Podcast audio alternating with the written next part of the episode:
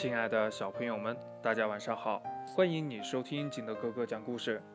今天呢，金德哥哥给大家讲的故事叫《金丝猴的烦恼》。话说呢，这金丝猴垂头丧气地坐在大树下面的一块大石头上，连声叹气呀。梅花鹿刚好从这里走过，关心地问金丝猴：“你今天精神萎靡不振？”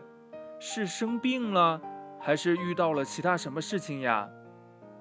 金丝猴抬起头对梅花鹿说：“呀，嗨，我没有生病。之所以闷闷不乐呀，是因为我和朋友之间发生了一点小事。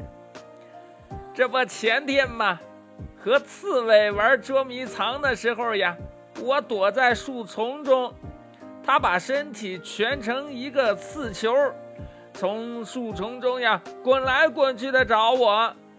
突然呢，这刺猬冒冒失失的向我滚了过来，我来不及躲闪呢，这脚呢就被它的刺呀给扎伤了。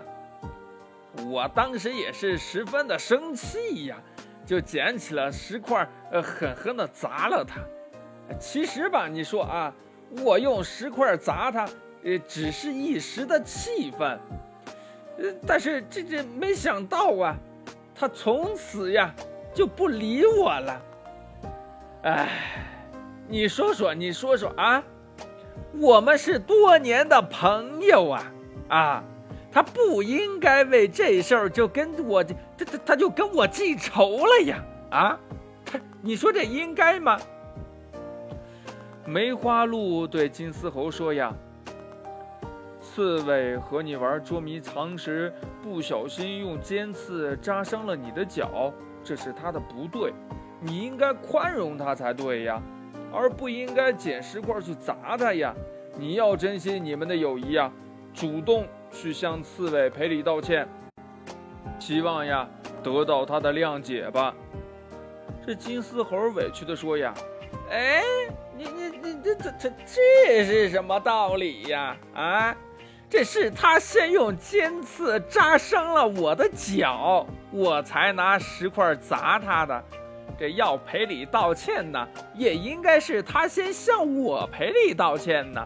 他不来，我才不会主动去向他赔礼道歉呢。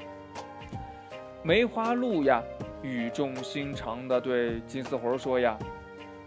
宽容是一种高贵的品质，朋友之间尤其应该相互宽容。心胸狭窄，为小事儿斤斤计较，是自寻烦恼。没有宽容大度，就不可能有真正的朋友和快乐。希望得到别人的宽容，首先呢，自己应该做一个宽容别人的人呢。故事讲完了，亲爱的小朋友们，如果你是金丝猴，你会原谅刺猬不小心扎伤了你的脚吗？那你会用石块来打它吗？你会怎么做呢？快把你想到的跟你的爸爸妈妈还有你的好朋友相互交流一下吧。